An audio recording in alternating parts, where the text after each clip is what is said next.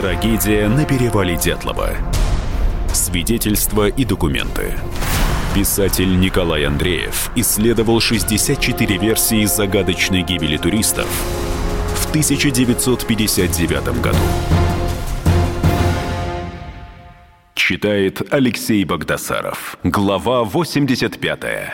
На какой высоте происходит разрушение аварийной ракеты? Гиптил – вот еще один любимый виновник у исследователей трагических событий. Гептил – это горючее для ракет. Шаравин высказывается на эту тему.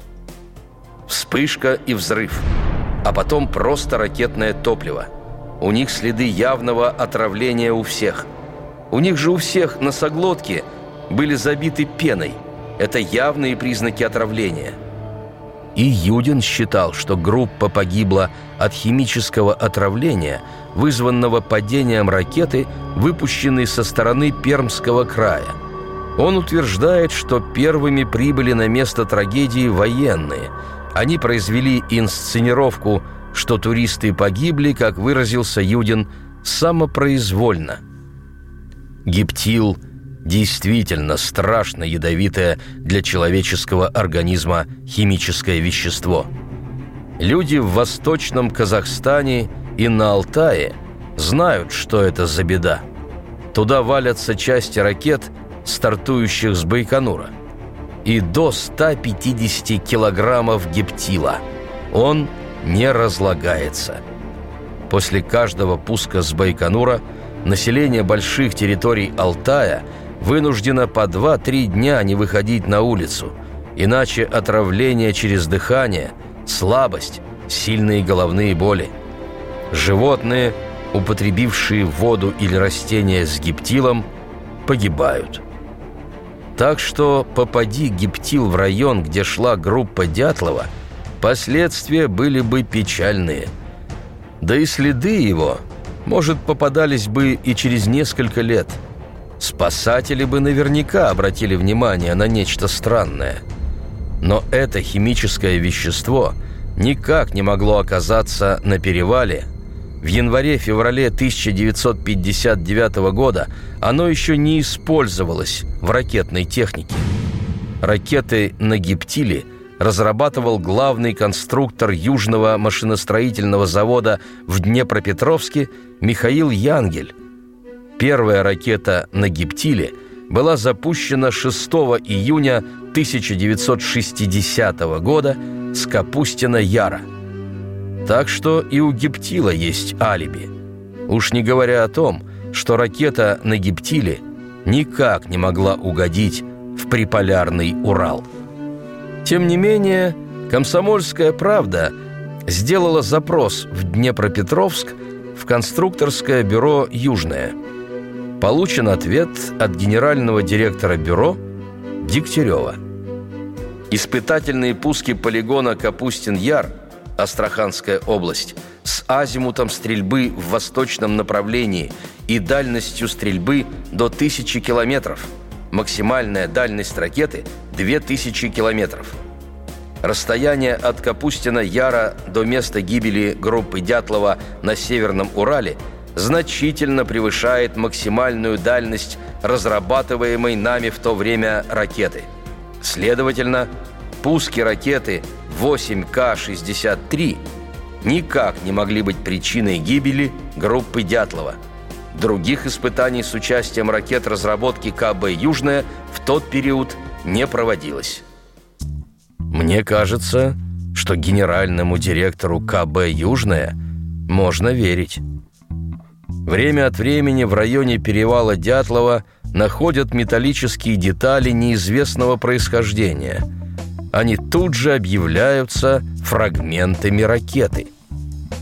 Однако ракета – это огромная конструкция, и если бы она взорвалась или развалилась, или распалась над территорией, то фрагментов было бы не счесть, о них спотыкались бы на каждом шагу – «Комсомольская правда» сделала запрос в ракетно-космический центр ЦСКБ «Прогресс». Могла ли найденная деталь оказаться в горах Северного Урала по причине аварийного пуска или по другим причинам. Получен ответ генерального директора Кириллина. На изделиях производства ЦСКБ «Прогресс» не использовались и не использовались ранее агрегаты с обозначениями, нанесенными на фрагменте. Комсомольская правда сделала запрос в Министерство внутренних дел России. Располагают ли его архивы какими-либо документами о трагедии? Получен ответ от министра Колокольцева. Проведена проверка по специальным учетам и архивным документам ФКУ ГИАЦ МВД России, информационных центров ГУ МВД по Свердловской области и ГУ МВД России по Пермскому краю. Сведений, подтверждающих факт возбуждения органами внутренних дел в феврале-июне 1959 года уголовных дел, связанных с техническими и технико-экологическими авариями, произошедшими на территории Ивдельского района Свердловской области и примыкающих к нему районов Пермской области, а также по факту гибели девяти человек, группа Дятлова, не имеется. Не имеется. Можно ли на этом ставить точку в ракетной версии? Можно. И вот почему. Съезд КПСС отменяет все испытания. Но есть одно обстоятельство, которое ставит жирный крест на все техногенные версии, включая ракетные. Обратим внимание на одно грандиозное политико-пропагандистское событие в начале 1959 года.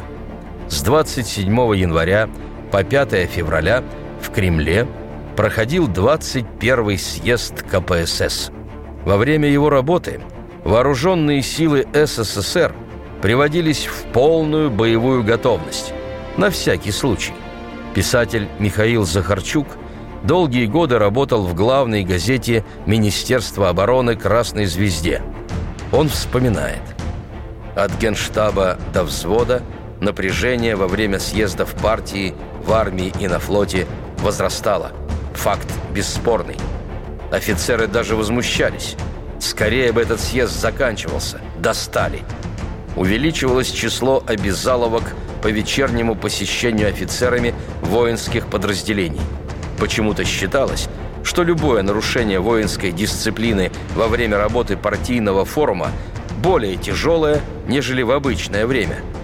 Другими словами, армия и флот встряхивались основательно – Министерство внутренних дел и Комитет государственной безопасности в состоянии полной мобилизации. Но нас вот что больше интересует. Во время 21-го съезда КПСС, как и во время других съездов партии, никаких военных испытаний не проводили. Никогда. Ни взрывов ядерных устройств – ни пусков ракет, ни испытаний танков, артиллерийских орудий, подводных лодок. Не проводились испытания, во-первых, потому что, не дай бог, неудача. В Кремле с трибуны докладывают о том, что армия, авиация, флот, оборонная промышленность достигли невиданных высот в освоении новых видов вооружения, а тут вдруг такой конфуз. Хотя и соблазнительно – запустить, к примеру, ракету на Луну, да на съезде и объявить о грандиозной победе советской науки и техники. Пропагандистские фанфары играли бы во всю мощь. Но рисковать не стали. Однако главная причина, почему на испытательных полигонах стояла тишина, другая. О ходе испытаний военной техники – обязательно докладывали высшие партийные структуры. Если, скажем, испытание ядерного устройства новой конструкции или нового типа ракеты, то на связи постоянно Хрущев, а после того, как его отправили на покой, то Брежнев. А кроме них за испытаниями следили руководители Министерства обороны, оборонных ведомств, иногда прямо на полигоне. Если же проводили испытания какого-то серийного изделия, то, скорее всего, руководитель страны знал об этом, но детально не отслеживал ситуацию. А в соответствующих министерствах и ведомствах руководители контролировали, что и как происходит на полигоне. На испытаниях обязательно присутствовали главные конструкторы. Так вот, съезд партии в Кремле. Среди делегатов все руководство партии, все союзные министры, все командующие родов войск, все командующие военными округами, все главные конструкторы, многие руководители закрытых городов, многие директора военных производств. А без них никакие испытания невозможны. Дятловцы погибли как раз в дни работы съезда. Так что все версии так называемых техногенных причин гибели туристов можно отбросить. Продолжение через несколько минут. Трагедия на перевале Дятлова. Свидетельства и документы. Писатель Николай Андреев исследовал 64 версии загадочной гибели туристов в 1959 году. Иркутск 91,5 Воронеж 97,7 Краснодар 91,0 Тюмень 99,6 Анапа 89,5 Владимир 104,3 Барнаул 106,8 Екатеринбург 92,3 Санкт-Петербург 92,0 Москва 97,2 97,2 Радио «Комсомольская правда». «Комсомольская правда». Слушает вся страна. Вся страна. Трагедия на перевале Дятлова. Свидетельства и документы.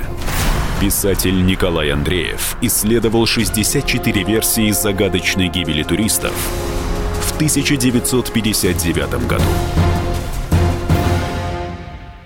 Читает Алексей Богдасаров. Глава 86. И в наши дни, если случается какое космическое происшествие, то первым делом винят ракеты. 15 февраля 2013 года жители Челябинской области наблюдали и даже зафиксировали на видеорегистраторы полет огненного шара. Он упал в озеро Чебаркуль. И тут же появилось объяснение. Это неудачное испытание ракеты российскими военными. Журналистка Юлия Латынина в своей заметке «А какой бортовой номер был у метеорита?» задала вопрос. Почему траектория полета огненного шара совпала с траекторией полета от Еланского гарнизона в Свердловской области до Чебаркульского полигона – и почему в поисках осколков метеорита участвует такое большое количество военных, и потребовала от Министерства обороны России ответа. Но анализ траектории полета баллистиками, поведение объекта в атмосфере и его разрушение показали, это не могла быть ракета, либо другой искусственный объект, запущенный с Земли – а когда водолазы подняли метеорит со дна озера, все окончательно стало ясно. Латыниной пришлось извиняться за заметку, вызванную, по словам журналистки, ее собственной паранойей. Советская власть была жестокой, но не людоедской. Армию называют безусловным виновником гибели девятерых туристов – Сразу же, как только обнаружили первые трупы и поползли слухи о странном цвете кожи погибших, многие решили, что виноваты военные, которые проводили испытания секретного оружия. Какого оружия? Тут разночтение. Одни считали, что ракетное, другие склонялись к ядерному. Александр Николаевич Дубинин, отец Людмилы, был в этом уверен.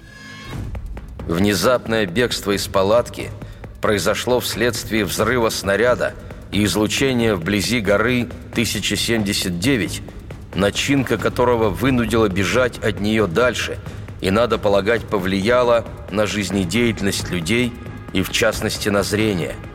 Если снаряд отклонился и не попал на намечаемый полигон, по моему мнению, ведомство, выпустившее этот снаряд, должно выслать на место его падения и разрыва аэроразведку для выяснения, что там он мог натворить и для оказания потребной, возможно, помощи. Если этого не было сделано, то это является со стороны работников военного ведомства также бездушным отношением к сохранению жизни людей, будь они туристы или охотники. Дубинин был уверен, его дочь погубил некий снаряд, и виноваты военные. А город подумал, учения идут.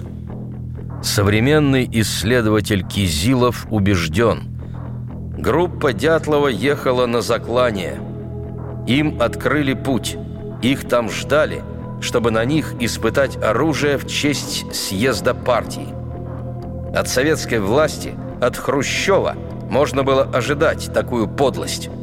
Уместно вспомнить о тотских военных учениях 1954 год – когда на незащищенных солдат советской армии была сброшена атомная бомба. Пострадали порядка 200 тысяч человек.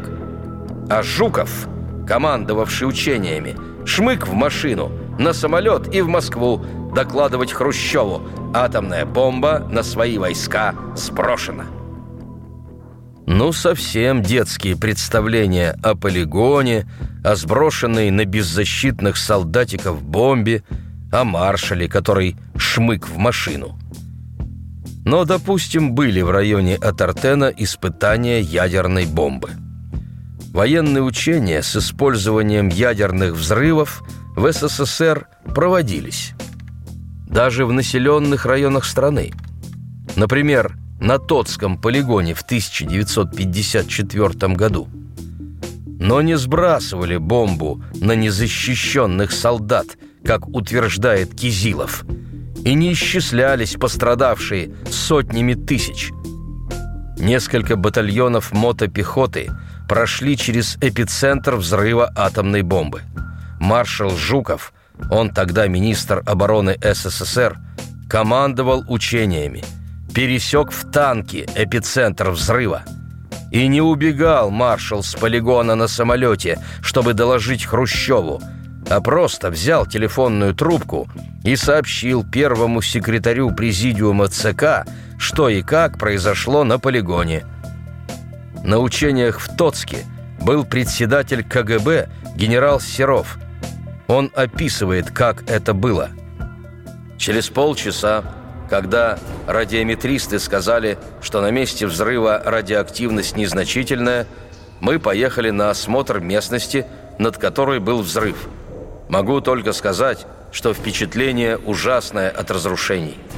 Там, где рос дубовый лес, остались только пеньки, а стволы все разбросало, даже близко ничего не было. Ну а дальше мы смотрели бывшие окопы, бывшую технику и так далее – о чем не следует говорить. В окопах были лошади, коровы, некоторые убиты, другие опалены и ослепли. Одним словом, впечатление страшное. Когда мы приехали обедать, то доложили, что в соседних деревнях, расположенных за 30-40 километров, побило стекла.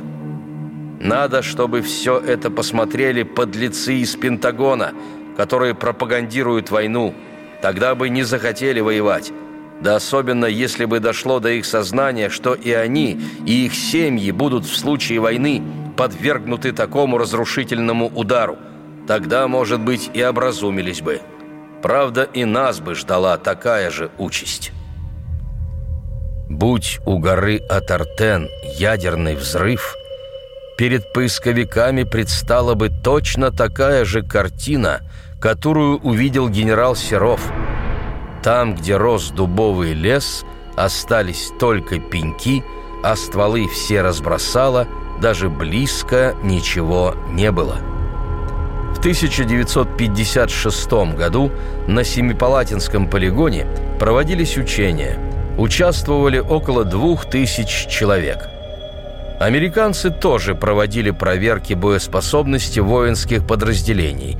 В 1951-57 годах было проведено 8 подобных учений в условиях реального ядерного взрыва.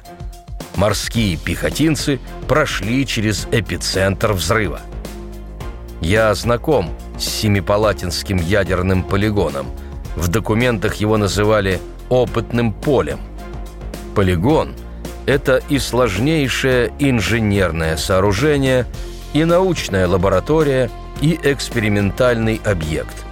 Руководил его проектированием и строительством академик Садовский. Смысла просто взорвать ядерное устройство нет. Нужно собрать данные о процессе взрыва, о его последствиях. Потому устанавливается масса приборов. На полигоне сооружаются различные объекты.